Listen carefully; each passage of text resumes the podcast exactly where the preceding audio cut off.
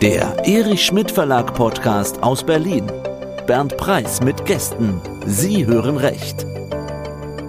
Am 1. Januar 2023 hat die Stufe Nummer 1 des Lieferketten-Sorgfaltspflichtengesetzes, kurz LKSG, gezündet.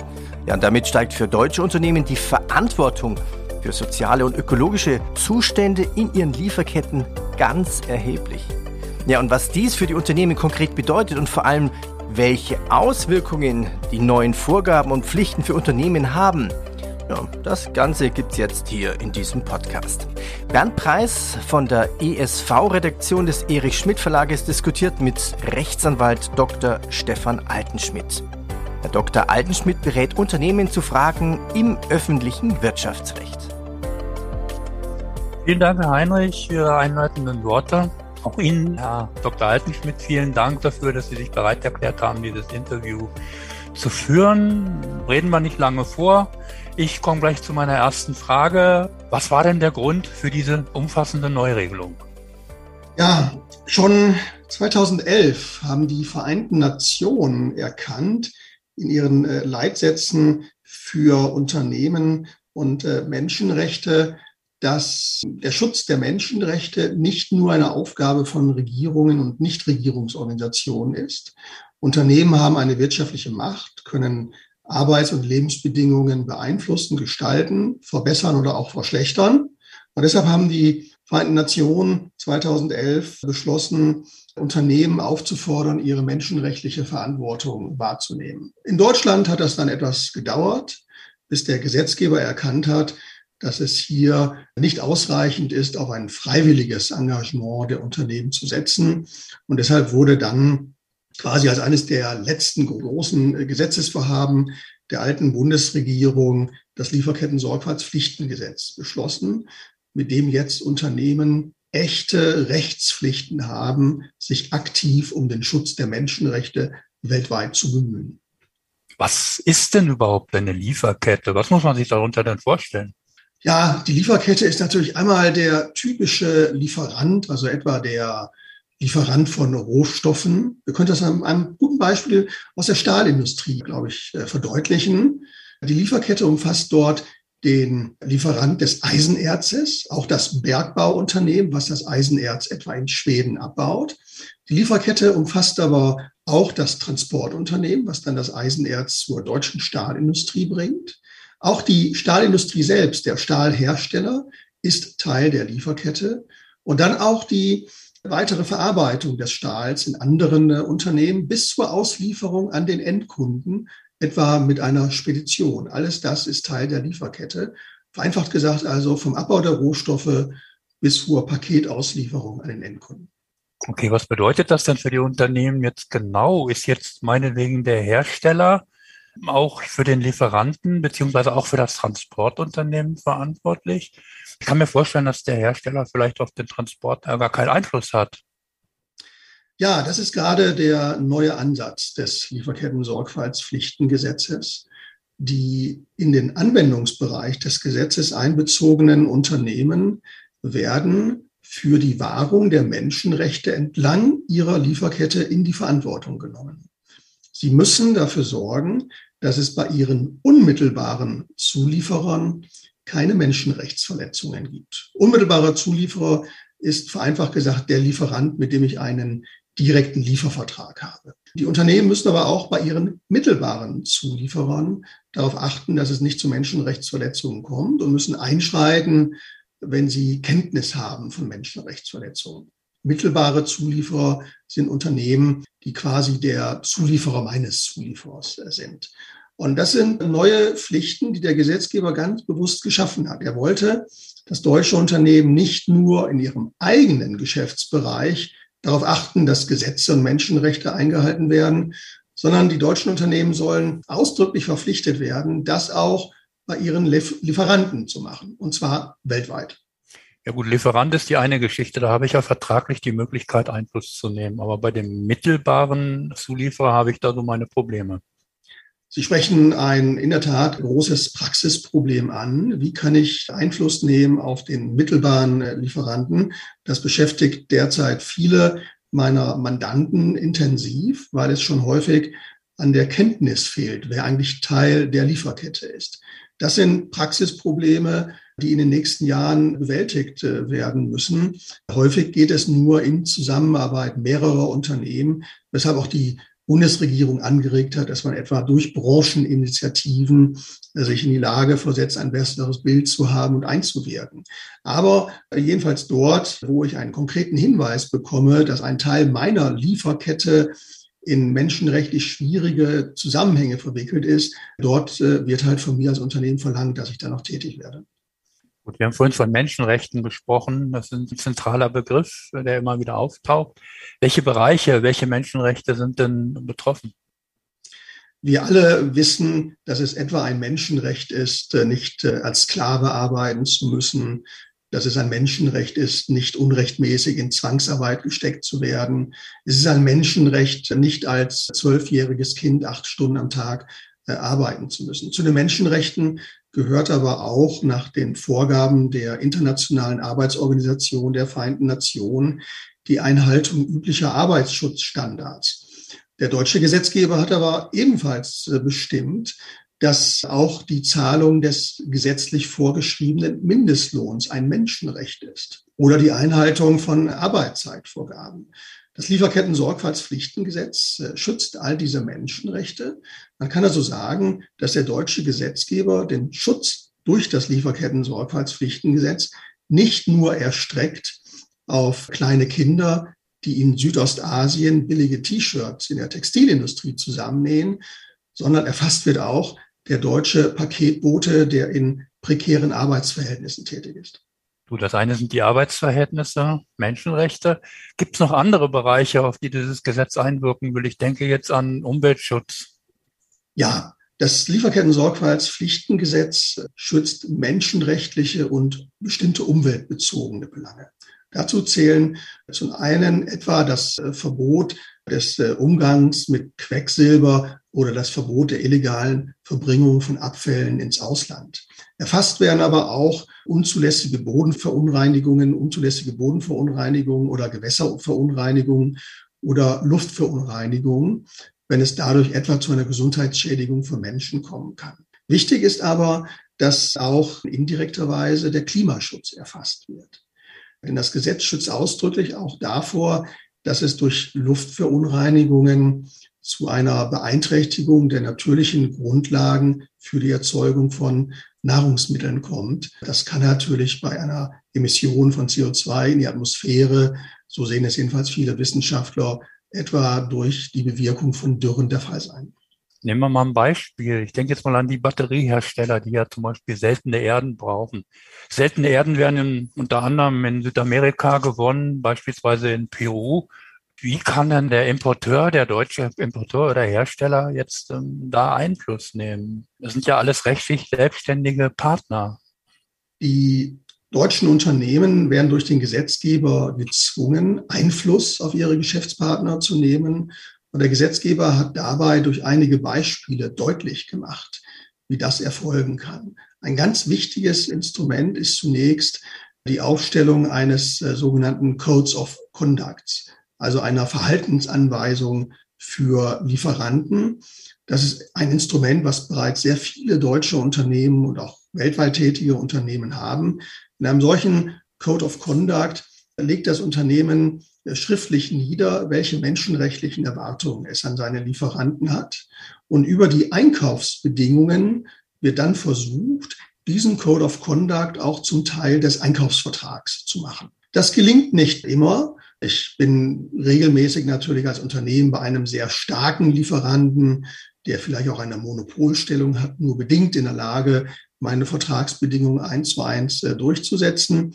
Äh, in der Praxis lassen sich aber sehr viele Lieferanten auf einen solchen menschenrechtlichen Code of Conduct ein, so dass äh, das ein Instrument ist. Ein anderes Instrument sind in der Tat intensive Gespräche. Man muss immer wieder gerade mit Unternehmensvertretern aus anderen Weltregionen deutlich machen, dass der Schutz der Menschenrechte ein wichtiges Anliegen nicht nur Deutschlands ist, sondern auch der Europäischen Union und dass es deshalb unabdingbar ist, äh, wenn man weiterhin Geschäfte mit Unternehmen in der Europäischen Union machen möchte, dass man sich auf diese Standards einlässt. Code of Conduct war ein gutes Stichwort. Ist ja hm, aus meiner Erfahrung lange in dem Bereich der Vertragsgestaltung von größeren Unternehmen üblich. Ich weiß jetzt nicht, wie weit der Blick wirklich auf die Menschenrechte zielt, aber wenn das nicht der Fall sein sollte, könnte es dann nicht einfach ausreichen, diesen Code of Conduct zu ändern und anzupassen und darauf zu achten, dass der Vertragspartner diesen dann eben auch einhält? Ja, das ist ein, ein wichtiges Instrument, äh, der Code of Conduct. Er reicht aber alleine nicht aus. Der Gesetzgeber hat ebenso vorgeschrieben, das ist für viele Unternehmen neu, dass zukünftig die Einhaltung eines Codes of Conduct auch kontrolliert werden muss. Mhm. Etwa durch äh, Audits, durch Vorortbesuche, durch Gespräche mit Gewerkschaften und NGOs. Bislang ist es so gewesen, dass sehr viele Unternehmen einen Code of Conduct vorgegeben haben, dass der von den Vertragspartnern akzeptiert wurde und in der Praxis wurde er dann gelocht und abgeheftet mhm. und nie wieder beachtet.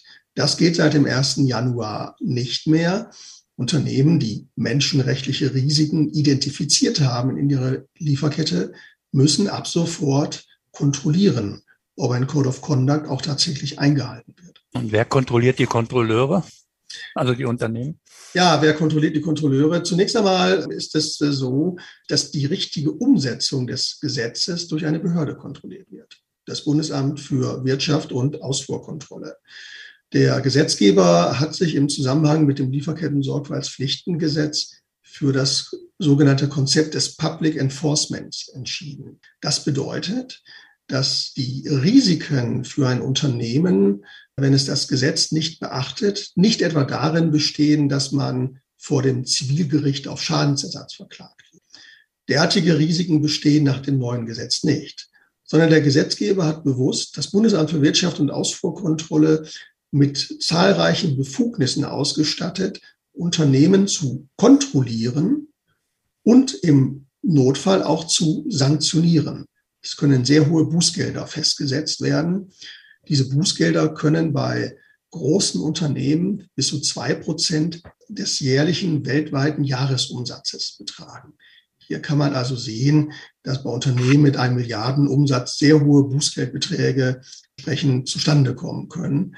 Und deshalb werden die äh, Kontrolleure kontrolliert äh, vom Bundesamt für Wirtschaft und Ausfuhrkontrolle, was etwa das Recht hat, Vor-Ort-Kontrollen durchzuführen noch weitere Akteure außer den staatlichen Institutionen, die da Einfluss nehmen können oder vor denen man Rechenschaft ablegen muss? Ich denke jetzt zum Beispiel an die Sozialpartner, an die Gewerkschaften.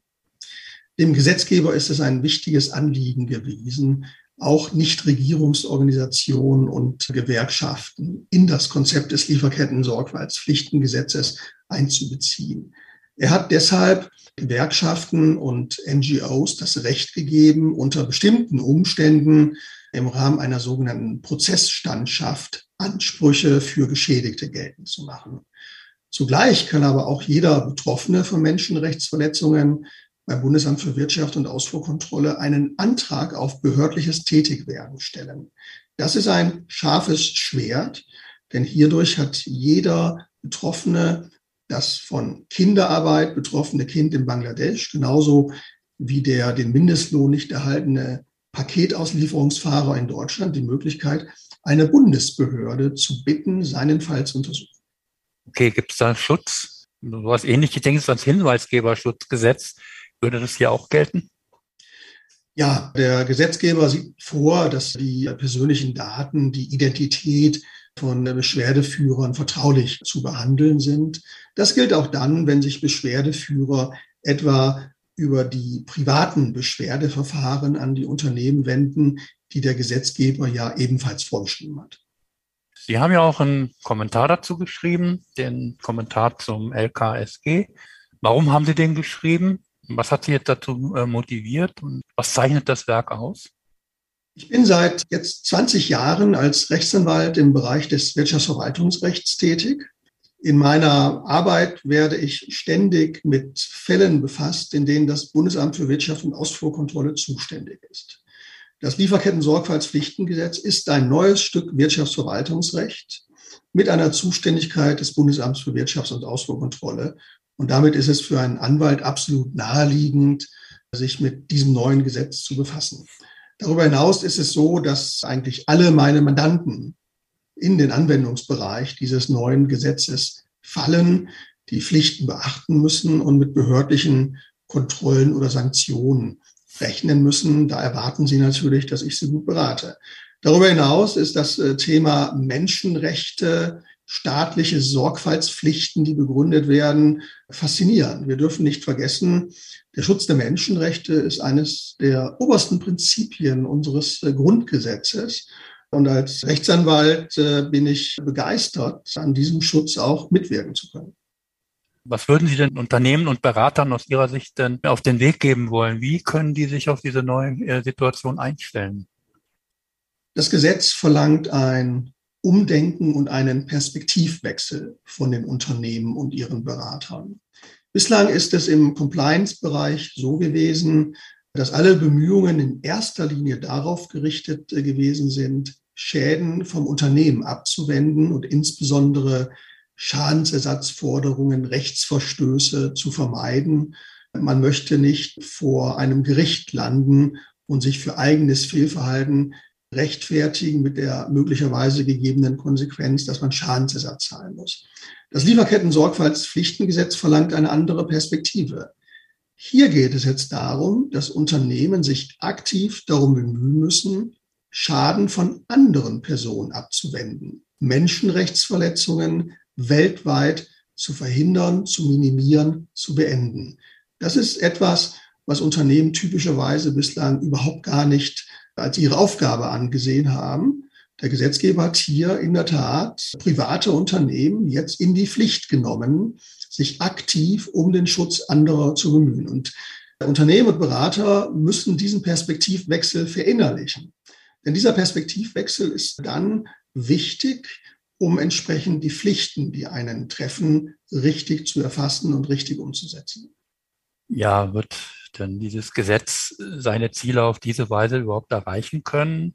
Und sehen Sie weiteren Handlungsbedarf oder halten Sie diese neue Regelung gar für überzogen? Ich denke jetzt an Folgendes. Die Unternehmen sollen jetzt weltweit verantwortlich gemacht werden, mittelbar oder unmittelbar, lassen wir das mal dahingestellt sein. Die werden verantwortlich gemacht für Menschenrechtsverletzungen in anderen Staaten. Gleichzeitig ähm, fährt eine Bundesregierung oder Ministerin oder wer auch immer, fährt in diese Staaten hat selber gar keinen Einfluss darauf oder nur mittelbar Einfluss, muss natürlich auch die Belange zwischen der eigenen Wirtschaft und diesen Menschenrechtsbelangen wahren. Wie sollen Unternehmen denn etwas bewerkstelligen, was vielleicht die Regierung in Einzelfällen oder der Vertreter der deutschen Regierung selber nicht kann? Sie sprechen hier einen kritischen Punkt an. Das Gesetz wurde 2020, 2021 diskutiert und vom Bundestag beschlossen. Das ist lange vor dem russischen Überfall auf die Ukraine gewesen. Der Ukraine-Krieg stellt eine Zeitenwende dar. Er hat äh, gezeigt, dass wir uns in Zeiten zunehmender geopolitischer Spannungen befinden. Das gilt insbesondere auch im Verhältnis zur Volksrepublik China, die einer der wichtigsten Handelspartner ist. Hier ist in der Tat das Lieferketten-Sorgfaltspflichtengesetz geeignet, neue Spannungen zu begründen und wird an seine Grenzen stoßen. Denn es wird doch immer zunehmender deutlich, dass gerade etwa die chinesische Regierung es sich nicht gefallen lassen möchte, dass deutsche Stellen oder gar deutsche Unternehmen ihr sagen, wie sie sich menschenrechtlich zu verhalten hat. Das wird eine ganz große Herausforderung. Deshalb für Unternehmen werden sowohl die Pflichten aus dem deutschen Gesetz zu beachten, als auch dafür zu sorgen, dass sie weiterhin in kritischen Ländern im Geschäft bleiben. Wir müssen aber auch schlichtweg erkennen, dass dem deutschen Gesetzgeber durchaus bewusst gewesen ist, dass er den deutschen Unternehmen einiges zumutet. Er hat sich dazu bewusst entschieden. Das ist eine bewusste Entscheidung gewesen der damaligen großen Koalition von CDU, CSU und äh, SPD. Auch die CDU, CSU hat dieses Gesetz mitgetragen, hat es teilweise auch äh, in den Gesetzesberatungen mit verschärft. Und damit kann man sagen, es gab und gibt eine breite politische Mehrheit äh, im Deutschen Bundestag, Unternehmen in die Pflicht zu nehmen. Und es wird eine der großen Herausforderungen der nächsten Jahre sein, dies so angemessen zu machen, dass man weder das Risiko einer Sanktionierung läuft, noch seine Geschäftspartner im Ausland vergrätzt. Eine große Herausforderung, die jetzt gerade deutsche Unternehmen trifft. Wie sehen Sie denn die, die Stellung der deutschen Unternehmen innerhalb der EU? Werden diese Regeln eher noch verschärft oder sind wir hier wieder Vorreiter, ähnlich wie beim Datenschutz äh, für die EU? Im Moment ist äh, Deutschland bei den menschenrechtlichen Sorgfaltspflichten entlang der Lieferkette in der Tat Vorreiter. Aber die Europäische Union hat bereits äh, erkannt, dass auch zur Wahrung gleicher Wettbewerbsbedingungen natürlich alle europäischen Unternehmen gleichermaßen in die Pflicht zu nehmen sind. Die Europäische Kommission hat deshalb im letzten Jahr den Entwurf für eine europäische Nachhaltigkeitsrichtlinie vorgestellt. Diese Richtlinie wird für alle europäischen Unternehmen vergleichbare Anforderungen schaffen. Die Richtlinie befindet sich gerade im politischen Prozess in Brüssel und wird wahrscheinlich Ende diesen Jahres äh, verabschiedet werden, so dass dann in den nächsten zwei Jahren die Voraussetzungen dafür geschaffen werden, dass auch Unternehmen in den Niederlanden, in Belgien, in Österreich, in den übrigen EU-Staaten menschenrechtliche Sorgfaltspflichten entlang der Lieferkette beachten und umsetzen müssen. Dann wird die Luft also im Moment für deutsche Unternehmen dünner, wahrscheinlich dann demnächst auch innerhalb der EU.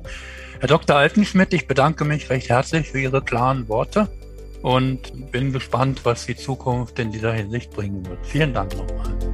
Sehr gerne. Das war ESV im Dialog. Sie hören recht.